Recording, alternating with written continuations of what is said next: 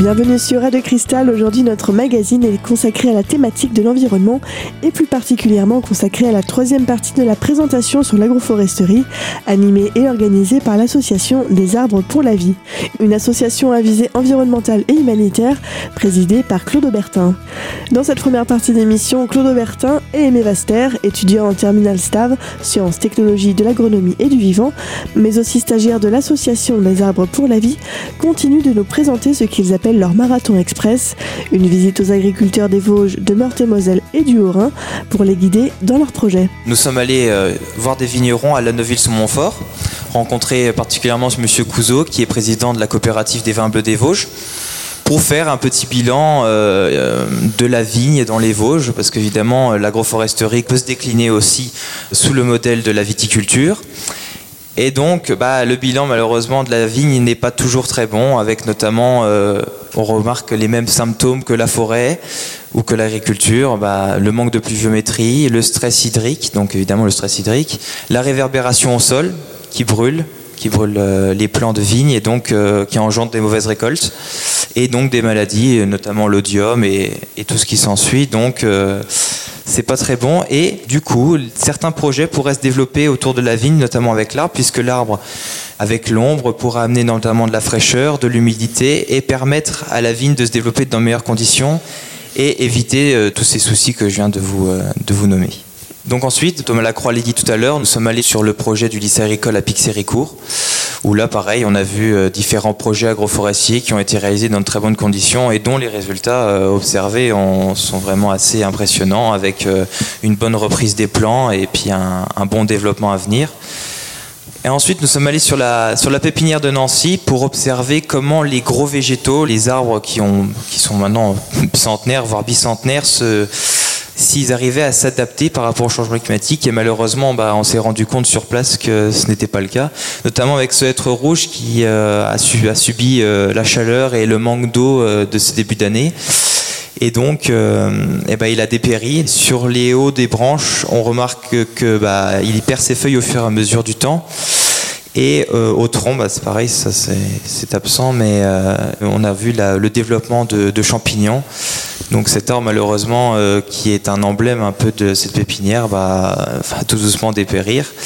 Et ce souci ne concerne pas évidemment que ce être. Il y a de nombreux frênes aussi de la pépinière qui, sont touchés.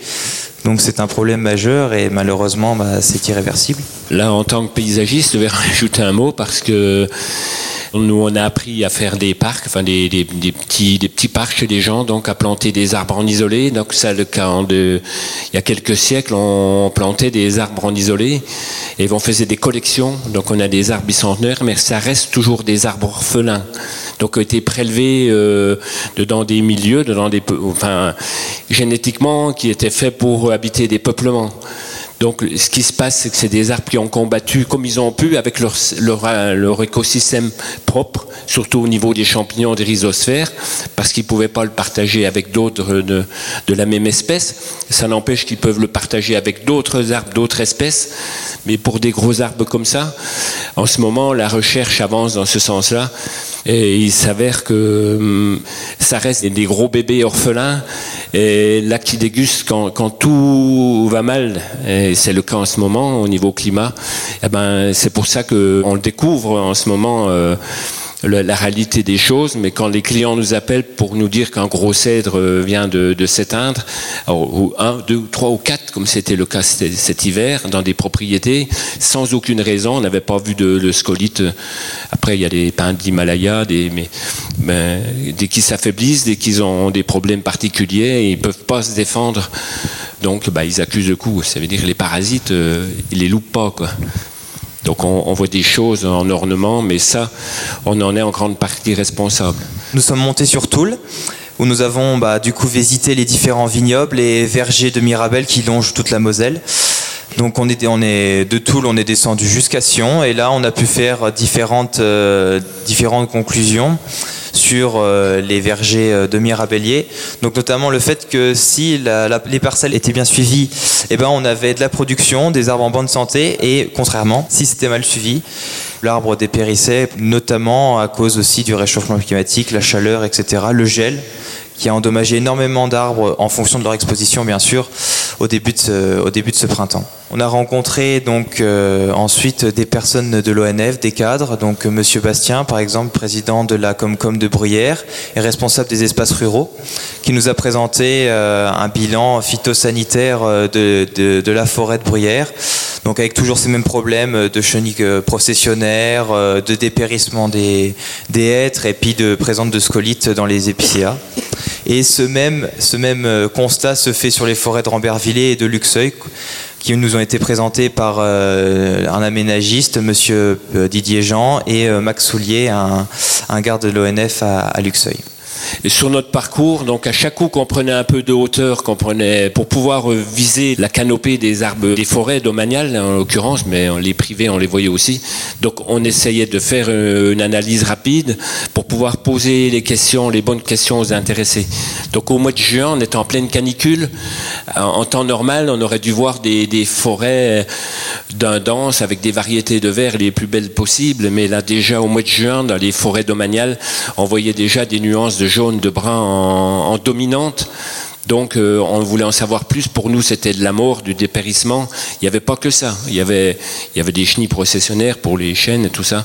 Mais il y a aussi, il y avait des fructifications comme sans précédent chez les hêtres, de faignes, de glands. Donc euh, ça aussi, c'est des, des, phénomènes qu'on constate euh, dans le fruit, en l'occurrence les gros cerisiers. On a vu ça depuis une quarantaine d'années quand les gros cerisiers, même à Fougerolles, faisaient des, floraisons vraiment spectaculaires. C'était bien souvent la dernière ou l'avant-dernière, avant la mort, quoi.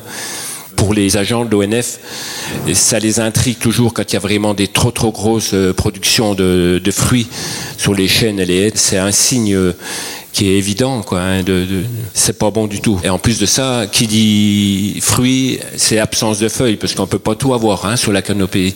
S'il y a une abondance de fruits, il n'y a pas de feuilles. Donc la photosynthèse, ça fait que tout c'est un engrenage, quoi.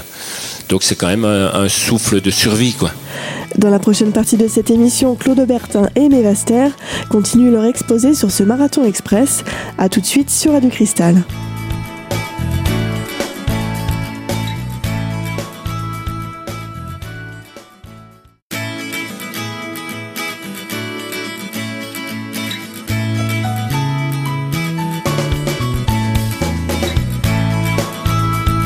Vous êtes toujours sur Radio Cristal, bienvenue à celles et ceux qui nous rejoignent dans ce magazine aujourd'hui consacré à l'agroforesterie. Dans cette seconde partie d'émission, Mario Pierre Velsin abordera les impacts du changement climatique sur l'arboriculture.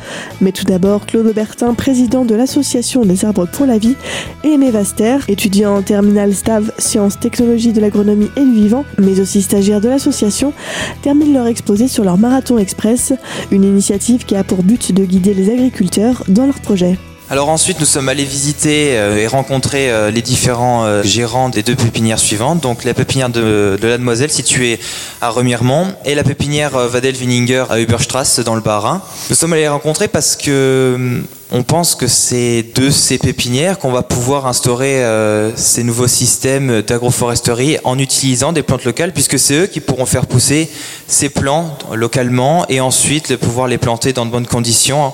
Et donc, euh, nous sommes allés les rencontrer et euh, ils nous ont dit notamment qu'ils essayaient eux aussi depuis de ces dernières années de diversifier leur production et d'essayer d'approcher d'espèces beaucoup plus locales pour pouvoir avoir une meilleure réussite et éviter tous les problèmes du réchauffement climatique et notamment avec la pépinière Vadel Vininger qui est en train de mettre en place euh, le label de végétal local qui va vous être présenté plus tard euh, par monsieur Jacques de Temple. Et enfin, un projet de viticulture en agroforesterie à côté de Clézantaine, donc euh, près d'Ayenville. C'est un projet euh, qui va être réalisé euh, par un agriculteur qui a envie de se lancer dans l'aventure.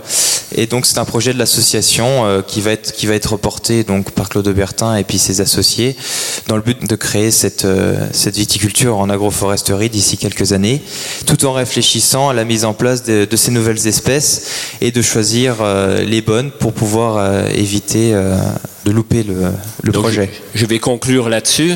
C'est un peu un rêve, mais c'est peut-être c'est peut-être le, le, le, projet euh, peut-être le plus réaliste à l'heure actuelle. Donc euh, il suffit de voir ce qui se passe en Alsace, dans les Vosges, dans les Côtes de Toul, où ils se remettent en question sur la vigne.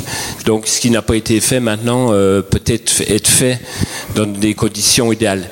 Ce sera plus facile d'implanter la vigne qu'une fois de plus les, intraparcellaires qui seront totalement indispensables au bon fonctionnement de la vigne parce qu'il nous faut trouver des bons écosystèmes parce que l'écosystème forestier et l'écosystème fruitier n'est pas tout à fait le même. Donc euh, les associés et des échampêtres, c'est des, on, le dit vulgairement, c'est des forêts linéaires. La forêt, c'est rien de linéaire. Donc euh, tout ça, c'est vraiment du domaine de la recherche à l'heure actuelle. La vigne, c'est ce qu'il y a plus réaliste presque euh, pour les décennies à venir.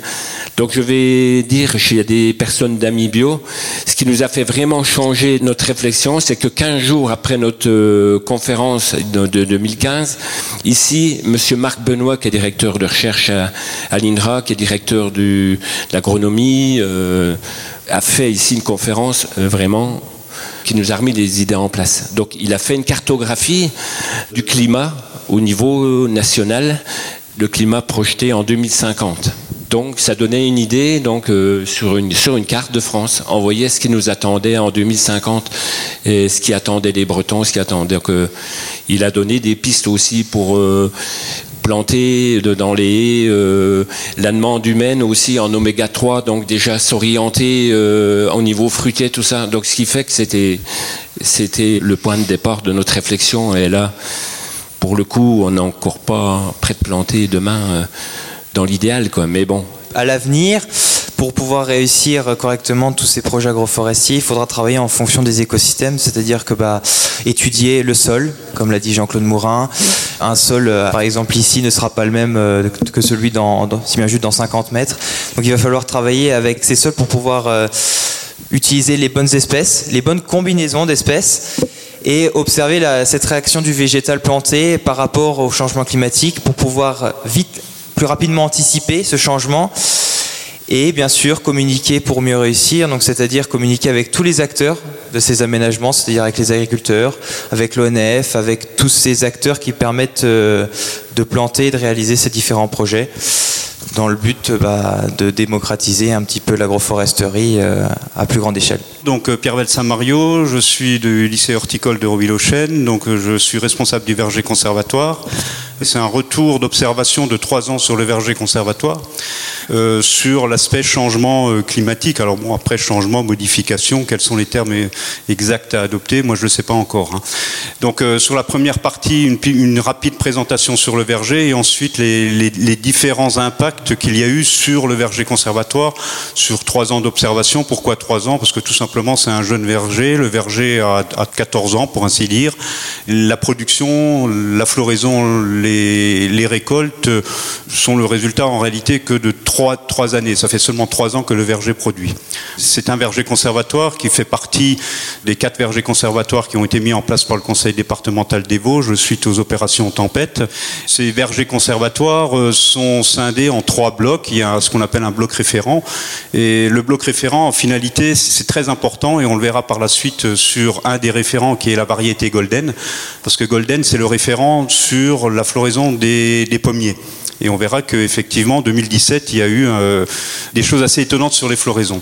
Euh, le bloc référent, donc, il, fait en, en, gros 1700 mètres carrés. Le verger a été planté donc en 2004 sur une surface de 9000 mètres carrés. Dans ce verger, il y a effectivement un bloc pépinière. C'est un, bloc qui est relativement important parce qu'en réalité, on parlait tout à l'heure de, la préservation des anciennes semences euh, ou des anciennes variétés céréalières ou légumières. Le bloc pépinière, justement, c'est le lieu où l'on on va multiplier ces variétés dites locales, dites anciennes, que l'on a repérées au sein des vergers environnementaux, hein, que ce soit bien sûr sur les différents cantons. Et en fonction de leur intérêt, ils vont venir enrichir en réalité euh, ce qu'on appelle un, bloc collection qu'on verra plus tard. Dans la prochaine partie de cette émission, Mario Pierre Velsin, responsable du verger conservatoire au lycée agricole de Roville-aux-Chênes, nous parlera plus en détail de ce lycée et de ses actions. A tout de suite sur Radio Cristal.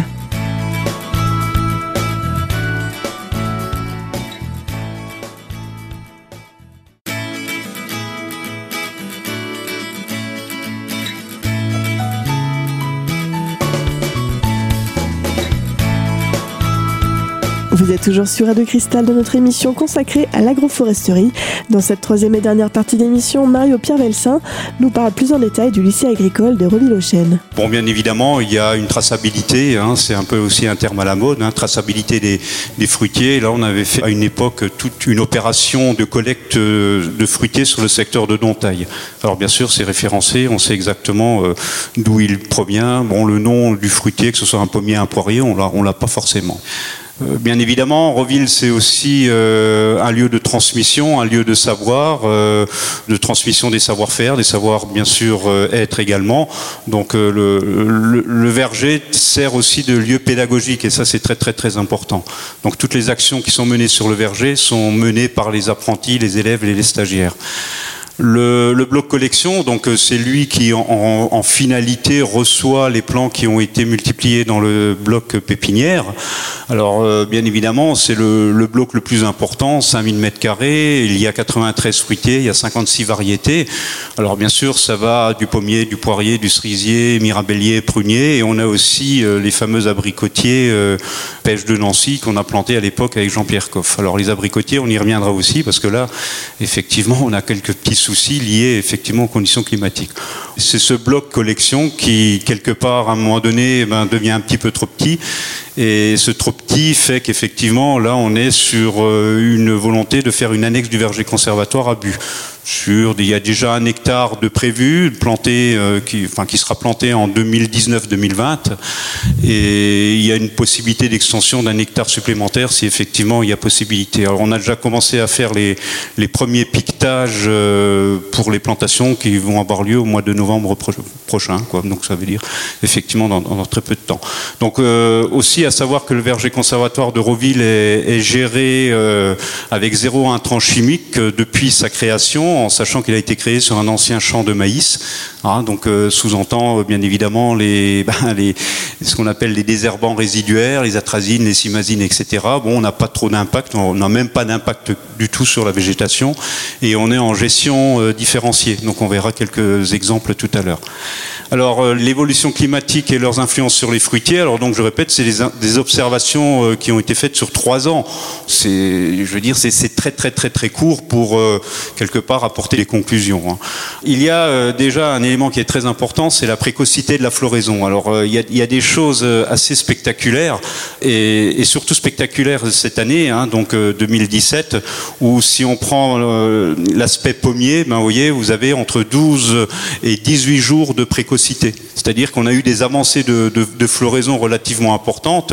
Si on prend l'exemple des, mirabelliers, il y a de 20 à 23 jours de, précocité. Donc bien évidemment, tout ça va avoir une grosse influence sur les les, productions futures. Alors on a, un exemple classique euh, cette année, euh, c'est Belle de Boscop. Belle de Boscop, 18 jours de, précocité. En 2017, donc ça a sous-entendu donc pas de fructification. Hein, et cette fructification, elle, est liée effectivement à ce problème de précocité. Sur les abricotiers, on a eu 6 euh, jours de précocité floraison, hein, c'est-à-dire que la, floraison est arrivée euh, six jours plus tôt. Alors bien évidemment, euh, les impacts sur euh, ben, sur les floraisons, hein, qui dit précocité de floraison, dit bien sûr fleurs, dit fleurs un petit peu trop tôt, ce qui fait qu'effectivement cette année on a eu de petits événements climatiques, dont un qui était relativement violent, c'est l'épisode du 17 au 23 avril où là on a eu des températures de moins 5, un bon coup de moins 7 et en plus une bise du nord-est relativement violente de, plus de 50 km/h. Donc tous ces ces éléments-là nous ont amené effectivement à une destruction de, la floraison. On le voit très bien sur l'abricotier. Hein, donc l'abricotier, donc bien sûr, arrive en, floraison euh, très très précocement. La première fleur ouverte était donc mi-mars, le 17 mars. Donc euh, floraison. Le fait aussi que les pollinisateurs étaient quand même plus ou moins actifs, euh, surtout sur les bourdons et puis les, petites abeilles solitaires. Donc il y a eu une, une fécondation de la fleur. Malheureusement, chez l'abricotier, le fruit noué, c'est c'est-à-dire le jeune fruit qui est en formation, est plus sensible au gel que la fleur. Donc euh, l'épisode de, destruction des abricotiers, eh ben, en réalité, c'est l'épisode euh, surtout du 18 avril, quelque part, qui a détruit complètement la production d'abricotiers. Voilà. Donc bien sûr, l'impact euh, précocité de floraison impacte sur les récoltes. Donc toutes ces précocités ont fait qu'effectivement, il y avait un, prévisionnel, parce qu'on en parlait tout à l'heure avec Monsieur de Temple, on peut prévoir la, production ou au moins la floraison, on peut anticiper la production de fruits de l'année prochaine. C'est tout simplement par rapport, bien sûr, à un, nombre de bourgeons floraux que vous allez trouver sur le végétal. Donc il y avait un prévisionnel en, pomme de 4 tonnes. Malheureusement, ce, ce 4 tonnes, il, s'est transformé en, gros à 500 kilos de fruits cette année. Alors qu'en 2015, on avait récolté presque 2 tonnes, on avait récolté une tonne 8 de, de, pommes.